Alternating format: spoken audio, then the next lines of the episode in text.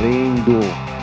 Bom, a gravação de hoje ela tem uma característica importante, né? Porque a Débora ela tá convivendo muito com careca, né? Você não acha? Sério? Além de nós dois, tem outro careca na vida dela? Tem o Patrick, né? Grande Patrick aí, Paul. Isso é uma sina? O que, que é isso, né? Nós vamos descobrir nesse papo já já. Mas antes da gente começar com a Débora aqui, queria chamar a Ju e o comercial do bem. Oi, Dani. Hoje eu estou aqui com a Yadjen no Comercial do Bem, o espaço do Stella Playbook para iniciativas que impactam positivamente o Brasil. A Yadjen veio nos contar sobre o Mentalidades Matemáticas, programa que faz parte do Instituto Siddhartha e que tem como objetivo promover a educação matemática. Yadjen, seja muito bem-vinda. Você pode começar contando para a gente um pouco como que o projeto surgiu? Oi, Ju. É um grande prazer estar aqui no programa do Comercial do Bem, contando um pouco mais sobre o Mentalidades Matemáticas, né? É, muitas pessoas me perguntam, né, Instituto Siddhartha, vocês estão voltados para a educação básica, como é que surgiu essa história de trabalhar com matemática, né? Uma coisa que é tão temida, na verdade, por tantos brasileiros. E o objetivo de trabalhar com matemática, na verdade, é porque a gente tem um problema muito crônico aqui no Brasil, que é, o Brasil é um dos países que tem o pior índice de aprendizagem matemática. E quando a gente olha para a sociedade digital daqui para frente, a gente sabe que investir em educação matemática, na verdade, é investir no Brasil do presente e Brasil do futuro. Né? A gente está aqui num canal aí que trabalha com startups e tudo, nessa área de tecnologia, e a gente vê claramente como esse gap existe na área de profissionais que conseguem trabalhar na área de tecnologia, e isso nasce muito lá atrás em função da não aprendizagem matemática. Então, é, contando um pouco do projeto, ele nasceu então a partir desse desejo de colaborar com a educação brasileira, né, colaborar com esse crescimento do Brasil. Então, assim, sabendo desse problema da matemática, a gente buscou um parceiro que pudesse trazer uma metodologia, uma abordagem diferente para o ensino da matemática, e foi aí que a gente encontrou com o pessoal lá de YouTube, da Universidade de Stanford, e junto com eles, a gente vem estudando desde 2018, 16, que a gente começou, né? A gente encontrou com eles em 2016 e a gente vem trabalhando com o programa Mentalidades Matemáticas. E o que, que é isso? A Jo Boulder, que é a fundadora do YouTube, uma professora de Stanford, ela foi desbravadora em aliar os estudos da neurociência, da psicologia e sociologia, aliados à educação matemática, onde ela leva todos os alunos a aprenderem a matemática em altos níveis. E você fala assim, como assim, né, matemática em altos níveis? A gente trabalha com uma abordagem de uma matemática mais aberta, mais criativa, mais visual e com muito mais profundidade. Então, esse tem sido o trabalho do Mentalidades Matemáticas aqui no Brasil, né? Que a gente traduz em algumas ações, que é voltada para a formação de professores, para a questão de disseminação de conteúdos. Então, hoje a gente tem uma plataforma digital que já tem mais de um milhão de acessos, um milhão de usuários, na verdade, que já acessaram, e pesquisa. A gente trabalha muito com pesquisa, que a gente acredita numa educação pautada em evidências. E a Jane, conta um pouco mais. De onde parte essa crença de que todos nós podemos aprender matemática em altos níveis? Então, Ju, é bem bacana essa pergunta, porque a gente tem essa crença, desse mito de que somente poucos podem aprender matemática aqui no Brasil, né? A gente fala de tem gente que nasceu para exatas e outras pessoas que nasceram para humanas, mas não é bem assim. Tem um professor de Oxford que já fala que todos nós somos matemáticos mesmo sem perceber. Então, como é que a gente embasa isso hoje em dia? Né? Já tem estudos na neurociência que comprova que das cinco áreas do cérebro, quando a gente trabalha com pensamento matemático, alguma atividade matemática, duas são do campo visual. Ou seja, quando a gente faz matemática e não desenha, é como se a gente estivesse dirigindo a 60 quilômetros numa estrada que você poderia até 100. Ou seja, o nosso cérebro tem o potencial de ir até 100 km por hora e a gente fica lá na terceira marcha só fazendo aquela rabiscos dos números e um monte de equação. Então, para a gente conseguir fazer com que os meninos aprendam mais, a gente tem que trazer essa parte da criatividade, dessa matemática mais visual, mais aberta. Eu vou dar outro estudo que também é, me surpreendeu muito quando eu li, de que bebês com apenas oito meses de idade já têm noção de probabilidade e estatística. Quantos adultos hoje em dia diriam que eles têm noção de probabilidade estatística? Então, isso aqui, com um bebê de oito meses, antes de a gente falar, não, é superdotado, nasceu, não nasceu para matemática, sabe ou não falar? Não sabe, ele só balbucia. Mas mesmo assim, ele tem noção matemática muito forte. Ou seja, volta para aquela crença que aquele professor de Oxford falou, que todos nós somos matemáticos, mesmo sem perceber. Então, a questão que a gente trabalha no Mentalidades é justamente isso. Como é que a gente acessa as crianças para despertar esse pensamento matemático que já está dentro das crianças? Acho que esse é o mais importante. A criança já tem. Como a gente trabalha para despertar? Muito legal. E aí, para realizar esse trabalho, que tipo de ajuda que vocês precisam? Olha, Ju, a gente precisa de ajuda de todas as partes, né? Que a gente está remando contra a maré, com essa crença mesmo, que é muito limitante. Então, a gente precisa especialmente de apoio financeiro, apoio para a causa mesmo, né, para a gente poder continuar fazendo esse trabalho, e de, também de apoio de parceiros que queiram fazer parte desse movimento. E esses parceiros não precisam ser da educação, precisam ser pessoas que acreditam que todos podem aprender matemática e que queiram, de alguma forma, divulgar e disseminar esse trabalho que a gente está fazendo para mais lugares porque de fato, nos lugares que a gente tem implantada essa abordagem, esse trabalho, é transformador. As crianças se sentem muito potentes, né? Que a gente tem essa crença de que você, se você sabe matemática aqui no Brasil, né? A sensação das pessoas que se sentem capazes em matemática, elas se sentem invencíveis para aprender qualquer coisa. Então, quando a gente consegue fazer com que elas acreditem nisso, elas deslancham. E é este lugar que a gente quer que as crianças e adultos também, né? Porque muitos adultos ainda acreditam que não podem aprender matemática. Mas com isso, a gente consegue com que eles comecem a realmente entender o quão matemático eles são. Então, apoiadores justamente para fazer esse apoio financeiro, ou para causa, ou parceiros, o que queiram realmente aprender mais sobre o nosso trabalho. Muito bom. E a Jane, para a gente fechar, então quais são os canais de contato que as pessoas conseguem encontrar vocês? Olha, eh, a gente vai deixar aqui na bio o link, né, também para um episódio que mostra os efeitos do Mentalidades Matemáticas no município de Vespasiano, porque daí dá para ver concretamente, né, o que está sendo feito, e todos podem nos acessar pelo site mentalidadesmatemáticas.org.br ou entrar em contato com a gente através da nossa página no Instagram, que é o arroba Mentalidades Matemáticas. Maravilha, Jane, muito obrigada pela sua participação. Obrigada, Ju. Foi muito um prazer imenso estar aqui no canal Comercial do Bem, divulgando esse trabalho, que eu sou apaixonada por trabalho mentalidades matemáticas e especialmente que a gente realmente vê o quanto as crianças e adultos, professoras, mulheres de todo o Brasil estão sendo impactados por essa abordagem e se sentindo cada vez mais competentes, inteligentes, e isso muda tudo, né, Ju? Então, obrigada novamente pela oportunidade de estar aqui. Obrigada a você. Dani, é com você. Obrigado, Ju. E obrigado, Débora, por estar aqui com a gente. Os dois carecas dessa gravação aqui à tarde. A gente é bem mais legal que o Patrick. é tudo mais legal aqui.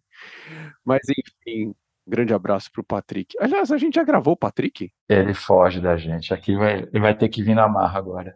É, pronto, agora tá gravado aqui que ele precisa gravar com a gente. Pronto. Então, Patrick, Aquele abraço, cara. Estamos esperando você aqui na gravação de um programa aqui da Stella Playbook. Mas enquanto isso, queria abrir o microfone aqui para Débora, para ela contar um pouquinho da trajetória dela, para ela falar de SaaS B2B, falar do Alexa, mas também falar muito do Female Force. Então, Débora, muito obrigado por você estar aqui com a gente. Conta um pouquinho para quem não te conhece, tua história para chegar até aqui. Vai lá. Muito obrigada, Daniel Edson, pelo espaço. É um prazer poder estar aqui com vocês e dividir um pouco da minha história, um pouco do que eu tenho feito na, na minha carreira. Acho que ouvinte aí do Astela Playbook, então ainda está caindo a ficha de que, de que eu estou aqui com vocês, dessa vez não só como ouvinte. Bom, eu sou de Salvador, nascida e criada, vivi lá durante os primeiros 18 anos da minha vida. Venho de, de uma família super simples, e acho que muitas das dificuldades que eu vivi nos primeiros anos da minha infância, acho que foram gatilho para minha curiosidade para pensar em como que eu poderia viver uma vida diferente. Eu cresci na cidade baixa de Salvador, que é uma região periférica, e toda a minha vida se limitou a estar tá ali, né, entre a cidade baixa e a suburbana. Quem conhece Salvador vai saber dos lugares que eu estou falando. E aos oito anos de idade eu entendi que eu precisava sair dali para conseguir acessar oportunidades maiores. Então eu falei para os meus pais que aos 18 eu me mudaria para os Estados Unidos e não tinha ninguém na minha família que tivesse viajado para outros países, ninguém na minha família que falava outros idiomas. E eu comecei a estudar por conta própria. Eu sempre usei em escola pública, então usava os materiais que o governo né, oferecia para a escola para estudar de forma totalmente criativa. Eu acho que tinha muito de um desejo de aprender com o desejo de acessar uma realidade que fosse diferente da que eu vivia. Passaram-se 10 anos desse ensino autodidata e eu tive a oportunidade de fazer um intercâmbio para os Estados Unidos. Eu tinha uns 17 anos na época, que era um programa da embaixada americana no Brasil, ainda existe, se chama Jovens Embaixadores. E esse programa me deu a oportunidade de, pela primeira vez, sair do Brasil e conhecer essa nova realidade com a qual eu tinha sonhado por tanto tempo. Foi um programa de um mês, de, foi um intercâmbio cultural, representei o Brasil junto com outros 40 jovens, todos estudantes de escola pública, e foi nessa experiência que eu vi sobre a possibilidade de fazer faculdade nos Estados Unidos. E aí eu vi um grupo do Rio, São Paulo, que é onde meio que a informação ela, ela flui bem falando sobre isso. Falei, não, quero fazer isso também. Obviamente, não tinha ideia do processo de candidatura, dos custos, do quanto que uma faculdade é, fora custava, mas foi ótimo porque foi justamente não saber que me deu gás para tentar. Então, depois desse intercâmbio, eu voltei para o Brasil, fiz o processo, ali foi onde eu consegui entender um pouco mais do impacto da diferença de oportunidades socioeconômicas no desenvolvimento educacional de uma pessoa. Achei bizarro assim poder ter que fazer uma prova, né, o Enem americano, o SAT, é, com pessoas que tinham tido acesso a uma educação tão robusta e eu trazia ali meu conhecimento de escola pública e, e outras fontes é, livres de aprendizado, mas eu tive a felicidade muito grande de ter sido aprovada em algumas faculdades e uma delas, que foi a Babson College, me agraciou com uma bolsa integral. Então, acho que foi uma das poucas pessoas no Brasil naquele ano que teve a oportunidade de estudar nos Estados Unidos sem, sem pagar absolutamente um centavo. Acho que essa oportunidade foi uma grande virada de chave na minha vida por alguns motivos. Acho que o primeiro motivo é, foi essa mudança total de, de realidade. Então, sair da periferia de Salvador para, de repente, morar nos Estados Unidos com 18 anos de idade era algo que, sim, eu tinha imaginado aos 8 anos, mas Acho que era algo muito mais é, que eu via muito mais como uma possibilidade do que algo que realmente é, poderia acontecer. Então foi ali estudando em Babson que a minha visão de mundo ela mudou completamente. Acho que um segundo ponto muito marcante na minha trajetória depois de Babson foi a primeira aula de finanças que eu tive. Foi ali que eu consegui entender como que o capital ele funciona dentro da sociedade e como o capital é, é basicamente a energia de criação de qualquer coisa. Então eu me interessei bastante em como que eu poderia desenhar uma carreira que fosse voltada para essa alocação de capital. Daí passei por alguns estágios, passei pela Endeavor, passei pelo Itaú, passei por uma empresa é, americana de capital aberto no espaço de armazenamento de, de dados e comecei a minha carreira trabalhando na, na Ernst Young, ainda nos Estados Unidos, fazendo parte do time de valuation. Então, trabalhava junto aos clientes para ajudá-los na, na, valoração de diferentes tipos de ativos, seja conglomerado, tecnologia, para M&A, IPO. Então, foi um trabalho bem interessante, onde eu consegui ali ter acesso a um elemento tão importante da alocação de capital, que é a precificação de ativos. Por alguns ventos pandêmicos, em 2020 eu voltei para o Brasil muito determinada a redirecionar minha carreira para algo que eu acreditasse que tivesse um propósito. Eu acho que o meu tempo na, na UI me ensinou bastante e me ensinou que eu precisava fazer algo que eu visse um propósito para conseguir acordar todos os dias e, e, trabalhar com alegria, com vontade de fazer as coisas acontecerem. Então, nesse processo de voltar para o Brasil, eu conheci algumas pessoas fantásticas, comecei né, ali todo o processo de networking e e tudo mais. E a primeira pessoa que eu conheci na indústria de venture capital foi a Mônica, da Maya Capital. E a gente conversou, fiquei fascinada. Nossa, ela me apresentou né, ao, ao mundo de, de venture capital. E eu pensei, nossa, eu quero muito fazer isso, acho que tem tudo a ver comigo. Olha, valuation, isso eu sei fazer. Obviamente não sabia, né, das dinâmicas de, de valuation no mundo de startups de tecnologia. E foi nessa mesma interação que ela me apresentou ao Female Force, que na época estava ali operando de forma super pequena, elas estavam rodando um MVP com as empreendedoras. Acabei que eu me juntei ao time de produto da Neon, acho que muito motivada pela missão de oferecer serviços financeiros às classes C, D e E do Brasil. Acho que a minha entrada no time de produto foi uma grande aposta do time, eu não tinha experiência em produto antes, mas foi ali que eu consegui aprender um pouco sobre o que, que significa o uso do capital na prática para você conseguir gerar transformações ali na ponta. Então, essa visão operacional, ela me ensinou bastante sobre é, o que, que o capital faz no, no final do dia, quando ele consegue chegar diretamente nas pessoas, enfim, que é a empresa que está se propondo a, a oferecer um serviço consegue ter sucesso. E aí, nesse período, eu tinha conhecido né, todo o time da Alexia Ventures, eu já continuei a pensar na indústria de venture capital e aí surgiu a oportunidade de eu me juntar ao time. Eu acho que para todo mundo que tenta entrar na, na indústria, eu vejo muito como uma porta de elevador, assim, se abriu no seu andar, vai, porque para outra oportunidade surgir de novo, talvez ela não surja tão cedo assim. Então, assim que o Patrick me fez o convite para me juntar ao time, eu pensei, cara, é a oportunidade é, perfeita, especialmente porque eu já fazia parte do Female Force como voluntária e eu queria muito ter a chance de aprender direto da fonte sobre a indústria e para conseguir ter mais ferramentas para ser uma, uma agente de transformação. Então, acho que é isso. Hoje, o meu Force, eu sou diretora de comunidade, então responsável pela construção de toda a jornada de conhecimento das empreendedoras, o que, que elas precisam sair do programa sabendo, e aí um pouco de faz tudo também, o time é 100% voluntário, então o que tiver para fazer a gente faz além de atuar no time de investimentos da, da Alexia Ventures. Esse é o meu full-time job. Às vezes as pessoas acham que o meu full-time job é o meu force.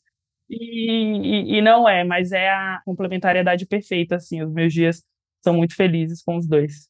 É o que paga os boletos, né? É o que paga Exatamente, não são poucos. mas, para quem não conhece, Débora, o que, que é o Female Force, como nasceu e qual é a importância né, desse movimento para o empreendedorismo feminino no Brasil.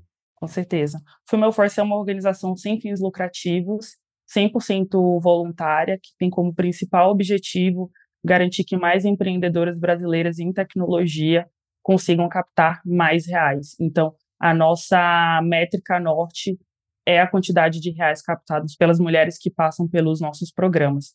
Female Force começou de forma bem orgânica dentro da Maya Capital, ali por volta de 2019, 2020, quando a Lara e a Mônica elas quiseram validar a seguinte hipótese: conectar empreendedoras com mulheres que podiam ajudá-las, conseguia ajudar essas mulheres a evoluir seus negócios. Então elas rodaram um MVP em 2020, conectando empreendedoras com mentoras de diferentes indústrias, com diferentes papéis em startups de tecnologia durante um mês. E elas conseguiram validar que sim, as empreendedoras conseguiram tirar valor dessas interações. E aí, em 2021, foi o processo de desincubação do Female Force da Maia, foi quando eu entrei, e aí a gente passou a ser uma organização 100% independente, que hoje tem muito uma visão de ser uma coalizão de diferentes casas de venture capital do Brasil e de diferentes startups para fomentar o empreendedorismo em tecnologia que é apoiado por investimento de venture capital. E nesse trabalho, Débora, o que, vocês aprenderam como sendo os principais desafios das empreendedoras? E o que que os nós, homens investidores, temos que saber que a gente não sabe a respeito desses desafios? Com certeza. Acho que o principal desafio é o acesso a uma rede de pessoas qualificadas. E quando eu digo pessoas qualificadas, eu me refiro tanto a pessoas investidoras quanto a pessoas que conhecem o que, que significa empreender com venture capital. Então, a primeira proposta do Female Force é ser essa comunidade para que elas consigam conhecer outras pessoas do ecossistema que talvez naturalmente elas não conheceriam. Então, a gente tenta estruturar algo que para a maioria dos homens é muito orgânico, né? Que é se conhecer, que é participar de happy hours. Então, a gente tenta oferecer isso através do, do Female Force. Então, o primeiro desafio definitivamente é o acesso à rede.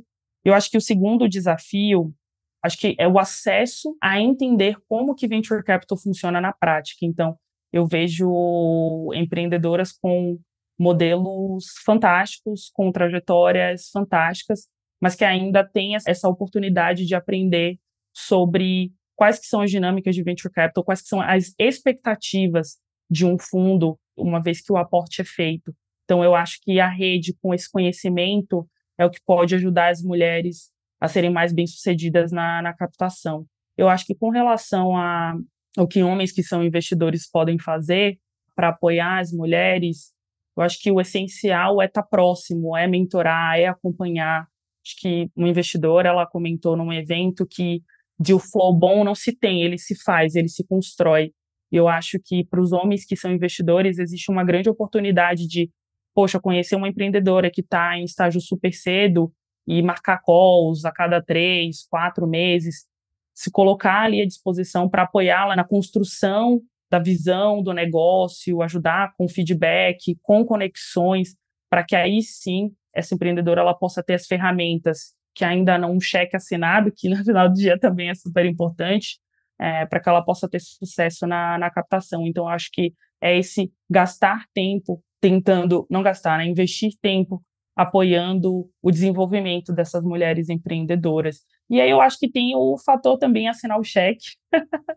no final do dia, é, a gente sabe que a maior parte da indústria de venture capital no Brasil é composta por sócios que são homens, então no final do dia a caneta está na mão, então é, é, assinar mesmo, porque pela qualidade das empreendedoras que a gente vê no Female Force, no dia a dia não há sombra de dúvidas que são mulheres executam extremamente bem, que sabem liderar times, que têm uma visão muito clara, mas que precisam ali do capital para conseguir construir o que elas são capazes.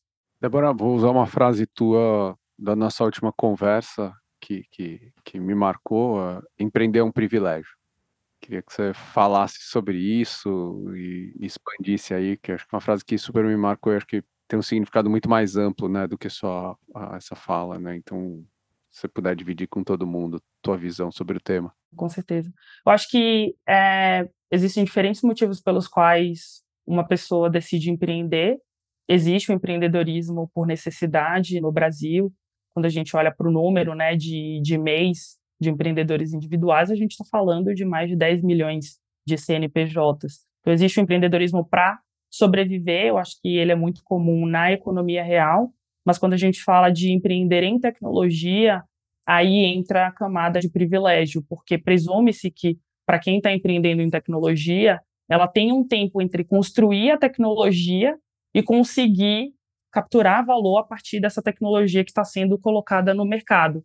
Então, quando a gente pensa em quais pessoas de quais classes sociais têm a capacidade de abandonar os seus empregos formais para passar meses construindo uma tecnologia e passar mais alguns meses até conseguir é, monetizar essa tecnologia, são pessoas que têm uma reserva de emergência muito sólida, são pessoas que conseguem voltar para casa dos pais e não precisam se preocupar em sustentar suas famílias.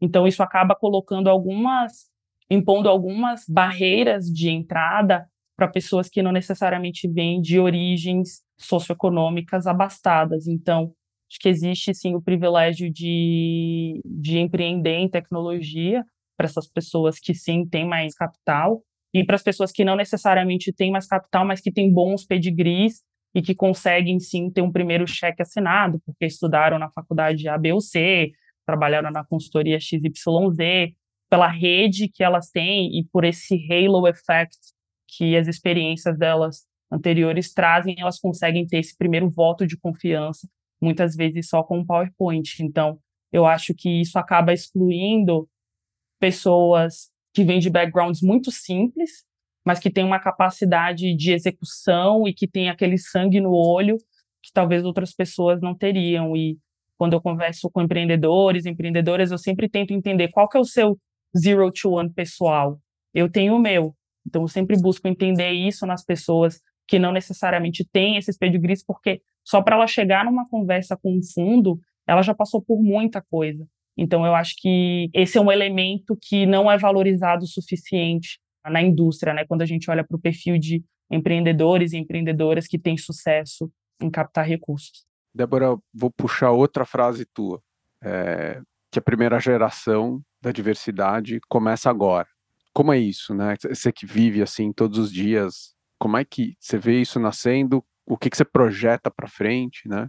Boa. Acho que a diversidade ela tem diferentes camadas. Que a gente até agora a gente falou bastante sobre a camada de, de gênero, mas vivendo no Brasil também é impossível ignorar a lente racial da discussão, especialmente quando a gente fala de pessoas negras, pretas no Brasil. Acho que existe sim também pessoas indígenas, pessoas com deficiência.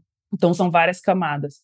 E eu acho que o que todas compartilham em comum nessa geração é que a diversidade hoje é um tema que ela não pode ser ignorado. Então, as discussões que têm existido, tanto dentro de venture capital como dentro das próprias startups, eu acho que elas são muito catalisadoras para a transformação. Eu acho que não é um tema confortável de se falar sobre, porque se a gente fala da falta de diversidade, a gente também precisa falar de quem são os responsáveis por essa falta de diversidade. E no final do dia, ninguém ninguém quer olhar para si e perceber, nossa, estou perpetuando de alguma forma a falta de diversidade. Então, eu acho que essa geração tem essa grande oportunidade que é essa discussão ela está acontecendo. Óbvio que hoje essa discussão ela só é possível por conta do trabalho de gerações anteriores, então a geração dos meus pais, a geração dos meus avós e por aí vai, mas acho que hoje a vivacidade desse tema, ela tem catalisado uma transformação que ela é muito relevante. E essa transformação, ela começa, acho que pensando, né, na trajetória de quem empreende, ela começa em mais mulheres e mais pessoas negras tendo acesso a oportunidades de emprego em instituições renomadas, seja de ensino, seja em, em grandes empresas, bancos de investimento, consultorias, e isso vai permitindo com que essas pessoas consigam expandir as suas redes de contato, consigam entender como que esse mundo relativamente elitizado de venture capital funciona, para que elas possam sim, de alguma forma, participar das discussões, participar das construções que, que investimentos de, de venture capital possibilitam. Então, eu acho que é muito um efeito cascata que vem acontecendo e eu imagino que nos próximos 10 anos a gente vai ter muito mais empreendedores negros, mulheres, pessoas com deficiência e outras lentes né, de, de grupos subrepresentados. Então, eu acho que é um momento muito oportuno, eu gosto muito de ser otimista com relação a isso, porque há quase três anos, quando eu entrei em Venture Capital, não vi a quantidade de, de mulheres empreendedoras, de pessoas negras empreendendo que eu vejo hoje. Então, acho que a gente está num, num momento muito bacana, onde as coisas elas só vão continuar a evoluir. Eu acho que só a oportunidade de poder estar tá aqui falando sobre isso é, já é um grande sinal de que é daqui para melhor. Que legal. Então conta para a gente o teu segredo como investidora. Como é que você está atraindo os futuros unicórnios vindo desse mundo de diversidade? O que, que você tem visto de legal? Acho que eu tenho uma política muito clara para mim mesma, que é ajudar sempre, ouvir sempre. Então, muitas vezes eu converso com empreendedores cujos modelos não necessariamente têm a ver com tese B2B SaaS, mas que são empreendedores que estão tentando. E quando se trata de pessoas de grupos subrepresentados, quando elas chegam ao ponto de conhecer o que é venture capital e acessar um investidor, eu sei que ela enfrentou mil barreiras. Então, se ela chegou até mim, eu não posso dizer não. Eu vou conversar com essa pessoa, nem que seja por 25, 30 minutos, eu vou ouvi-la e eu vou tentar deixar pelo menos compartilhar um conhecimento, deixar um to-do que eu sei que pode ajudá-la. Então, eu tenho essa política de portas abertas disponível sempre. Sábado, domingo não tem dia porque às vezes é uma ligação, um call de, de 25 minutos que pode mudar o rumo dessa pessoa e eu sempre tento inspirar os meus colegas, meus colegas de indústria a fazer o mesmo, porque é algo muito simples. Se fizer, imagina, se fizer uma chamada por semana, semana útil do ano, você tem que, você pode ajudar 30 pessoas, 30 minutos da sua semana, não é muito tempo. Então, eu tenho essa política, eu acho que ela é fácil de ser implementada pelas pessoas que querem começar a fazer diferença mas querem começar de uma forma simples e mais prática. E quais são os tipos de oportunidade que, como investidora, hoje mais te atraem? O que, que você tem visto de legal? Boa, com certeza. Acho que é impossível não falar sobre inteligência artificial. Eu acho que o que a inteligência artificial traz para as empresas em termos de eficiência operacional, em termos de permitir com que membros de time consigam alocar mais a sua energia, mais o seu tempo para criatividade, para o pensamento crítico e menos para tarefas repetitivas é fantástico.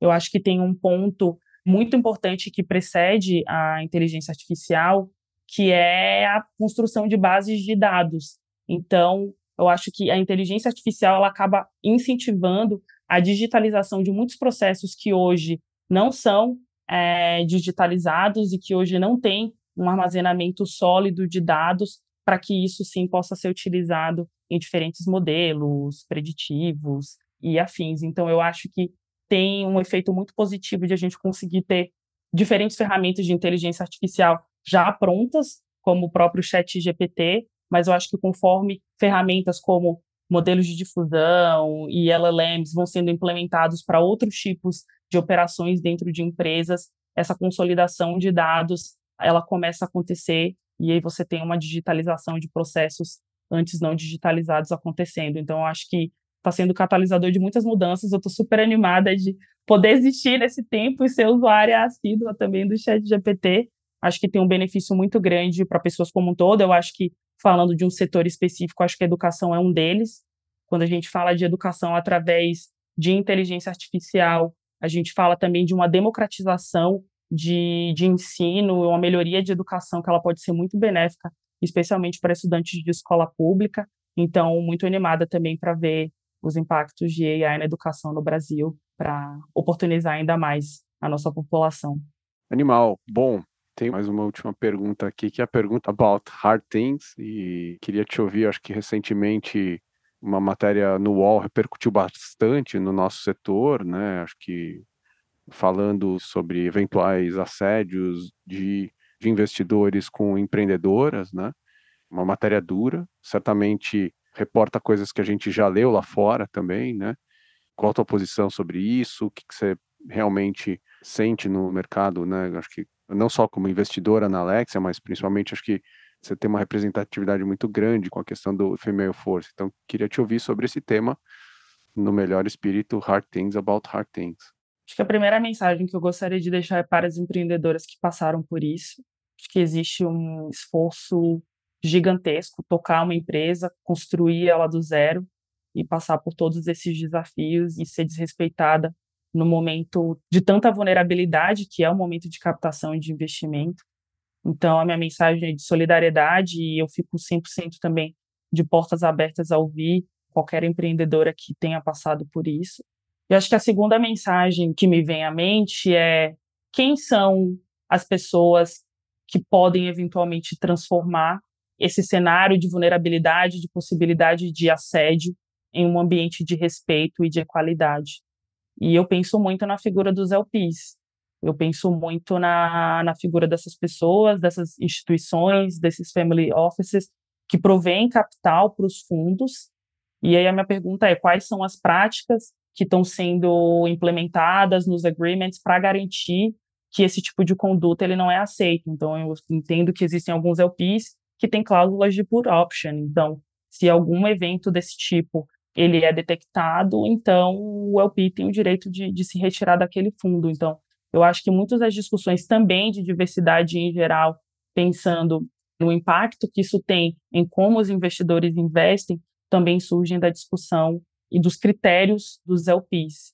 Eu acho que, para além disso, existe também a possibilidade da indústria falar disso mais abertamente, obviamente não expondo as empreendedoras que foram vítimas disso, mas falar sim sobre é, assédio, falar sim sobre racismo, falar sim sobre discriminação, de forma aberta, pensando em o que, que pode ser boas práticas para se evitar isso, pensando em educação das próprias pessoas que são investidoras, como que essas pessoas elas têm sido, elas têm recebido treinamentos sobre vieses, sobre igualdade, para que elas também possam ser instruídas a como lidar com outras pessoas. Isso me parece muito básico até quando eu falo sobre isso, como assim é, uma pessoa investidora não saberia é, tratar outra com respeito, mas se esse tipo de coisa acontece é porque existe a oportunidade, sim, de educação e de um aspecto final que é a autorreflexão. Eu acho que cada pessoa investidora, quando ela começa a trabalhar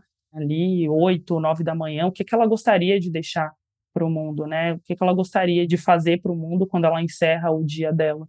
Então, acho que cada pessoa que investe tem a oportunidade de ter essa reflexão individual e buscar evoluir a partir disso, né, para que a gente tenha menos assédio, para que a gente tenha menos discriminação. Eu acho que existe sim um trabalho coletivo e trabalho de enforcement mas também no final do dia, se a pessoa dentro de si ela não reconhece que o que ela está fazendo não torna o mundo um lugar melhor, acho que todas essas outras ferramentas que eu trouxe, elas não surtem efeito. Animal, ping-pong? Vamos lá. Vamos embora. Batendo a primeira bola aqui, o que você está lendo?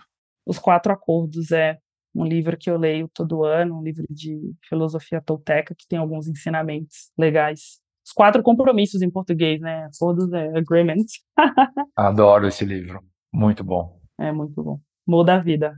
Quem te influenciou? Os meus pais. Assim, mesmo com muito pouco, eles sempre me deram tudo que eu precisava, sempre acreditaram em mim, por mais que realisticamente nada do que eu sempre quis pudesse ser realizado. Eles nunca deixaram de acreditar em mim e isso faz de mim a pessoa que eu sou hoje, com muita fé.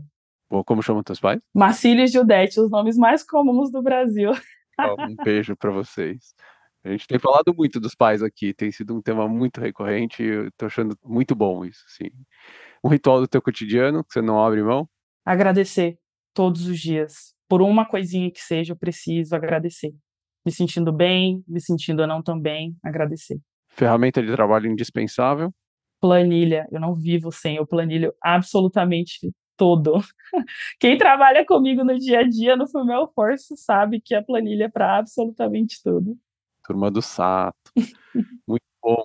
Bom, Débora, você deve ter uma frase, ter um mantra, algo que você desenvolveu sozinho ou mesmo recebeu de alguém e que você deve estar passando para frente toda hora. Que frase é essa? A ponte entre o não saber e o não ter, e o ter e o saber é o desconforto e a alegria do processo. Eu acho que, em especial para pessoas da, da minha geração, os millennials, existe uma pressa muito grande de se conseguir as coisas e eu me considero uma pessoa relativamente apressada também. Mas esse processo ele é importante. Eu acho que sem apreciar o processo, a gente acaba não tomando risco e começando processos que a gente precisa para conseguir crescer na vida. Demais, demais, incrível. Os velhinhos aqui vão aprender com você, tá? Aprenderam um monte. E detalhes, você preparou? A frase com sotaquezinho baiano ainda saiu poética demais, nota 200 mil, assim. Bom, Débora, é, super obrigado pelo teu tempo, por, por estar aqui com a gente, dividindo tanto em tão pouco tempo. Mais um daqueles episódios de Alto Roy, como eu gosto de chamar, né? Um retorno pelo seu tempo é, muito alto. Muito obrigado por você estar compartilhando aqui com a gente. Obrigada, pessoal, pela oportunidade. Adorei. Para todo mundo que está ouvindo, deixa um like, compartilha, comenta, apresenta a Débora para todo mundo, porque definitivamente vale a pena. E até a próxima.